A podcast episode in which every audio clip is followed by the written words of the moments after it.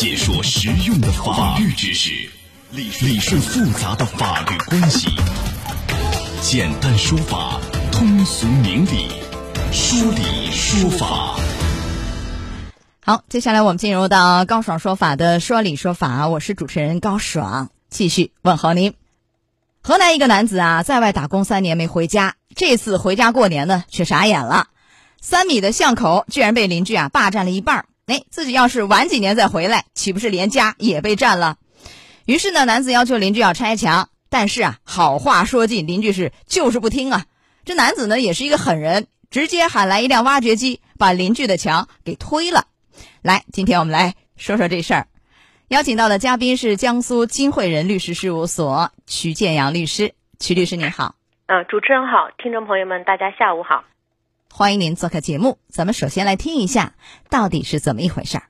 在河南许昌，曹先生啊是常年外出务工，家里呢就剩八十多岁高龄的父母在家生活，已经三年没有回家过年了。那近日呢回家过年，却发现霸道的邻居居然将围墙建在了路中间，导致原本三米宽可以通车的路变成了仅有一点七米宽。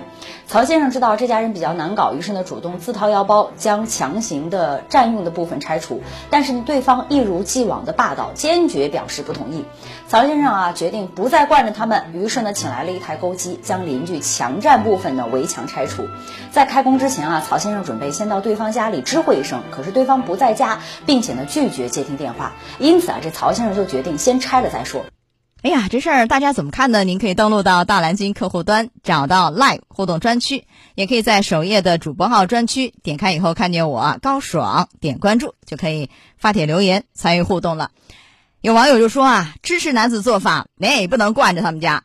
对于不讲理的邻居，就应该狠一点，大快人心。说是，当然呢，也有网友说解气是解气，哎，有可能是不合法的啊。好，那就这样一个话题，我们来聊一聊这个邻居占道建墙，这是一个什么样的行为？曲律师，咱先从邻居这个做法来说起。那么这个案件中呢，他邻居占用的是公共通道，那么他如果占用的公共通道呢，他是涉嫌违反了我们民法典的相关规定的。哎，因为你如果占用公共通道，严重影响其他邻居的正常通行，包括在这个案件当中，这位男子车辆的这个正常通行，都是民法。违反了民法典第两百八十八条和两百九十一条关于我们邻居之间一个相邻权的一个利益。这个案件当中，很显然，它就影响了邻居的这个通行权。嗯，它阻碍正常的通行，就对，是一个相邻权纠纷。就他这个占用公共的道路去修一个墙，本身这是一个违章建筑吗？是这么说吗？啊，嗯，对，是的，是的。啊，那这按理说应该拆除啊，是不是？对，违章建筑应该拆。是的。嗯，假设一下，如果说邻居，呃，一个是他扩建这个房屋面积超面积嘛，显然是一个违章建筑；还有一个，就算是在自己家的这个所谓的地界上去建这么一个墙，妨碍到别人，是不是也是一个不合法？啊，对，是的，是的，就是你在自己家建的时候，肯定他一般，哪怕是村子里面，它也都是有红线的。你建的话，你不能超过这个地方。那么。如果你超过了自己的当时批宅基地的那块土地的建的面积的话，那你就是占道的话，你肯定是违法的。那么照理说，相关部门要去把它给拆掉的。好，嗯，现在不是等来相关部门的拆除，而 是这个男子自己去拆了啊，曹先生。嗯，那这个曹先生这样一个做法去拆这墙，这让我们想起前不久我们讲的一个案例是什么？就是说一个男子他那个占车位啊，然后呢他就把人家这车扔到河里去，就把人占车位这车扔河里去。跟这个很相似，那你这个事儿有没有涉嫌一些刑事问题？比如说故意毁坏公司财物罪啊，有点这意思吗？嗯嗯，那么就是看案件具体情况了。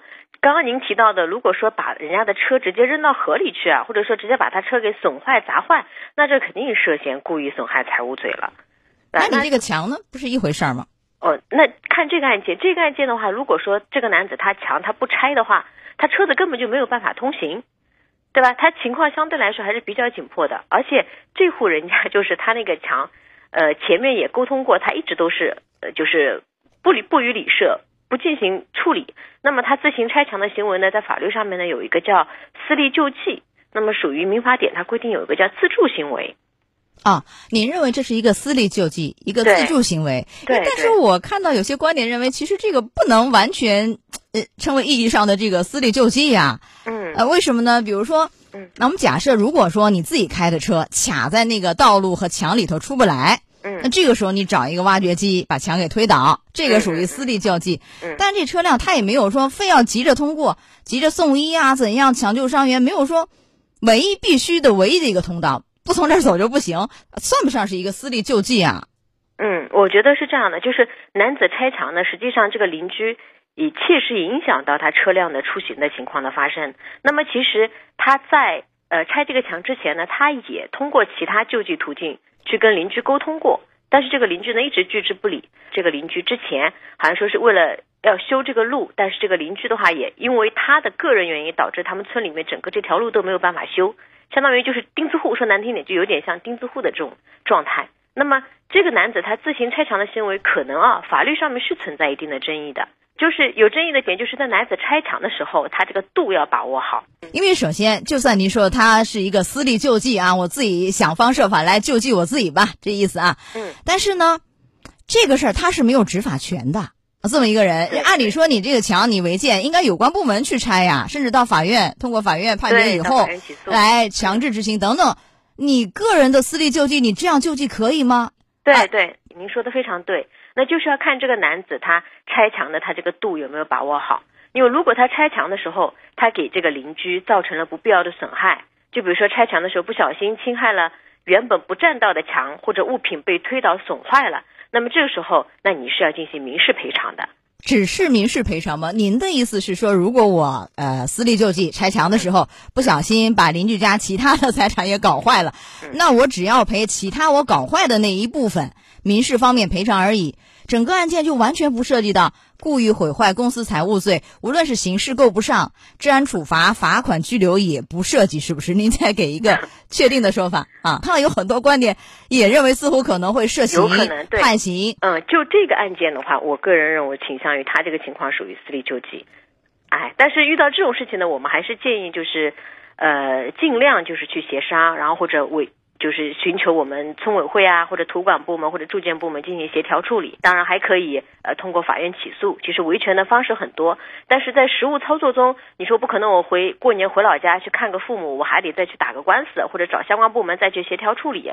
找相关部门协调处理是可以，打官司有点儿 有点儿 悬，但是回去看父母把墙给推了，这个也有点儿觉得不可思议，是不是？嗯嗯，是的，是的，对我可能呃两两种声音都有啊，也有声音就是认为，因为我们当事人的车辆急需通行，那么自行拆墙不失为最直接、最有效的一个举措，把他家的这个公共占道的围墙拆了之后，我相信他们的邻居、他们的村民，大家都是非常认可这位先生的这个行为的，是符合一般大众的道德评价的。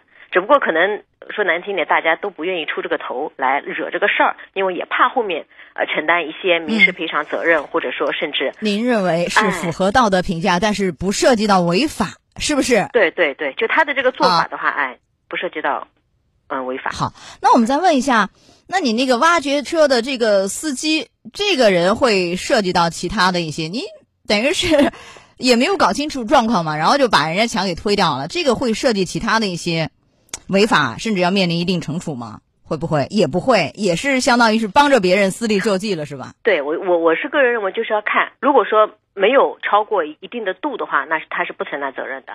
但是如果说他在拆这个占公共通道的墙的同时，他另外还在往里面拆，或者说为了泄私愤，在故意去破坏人家的财物的话，那可能就要涉嫌呃损害财产罪，或者说涉嫌那个治安处罚。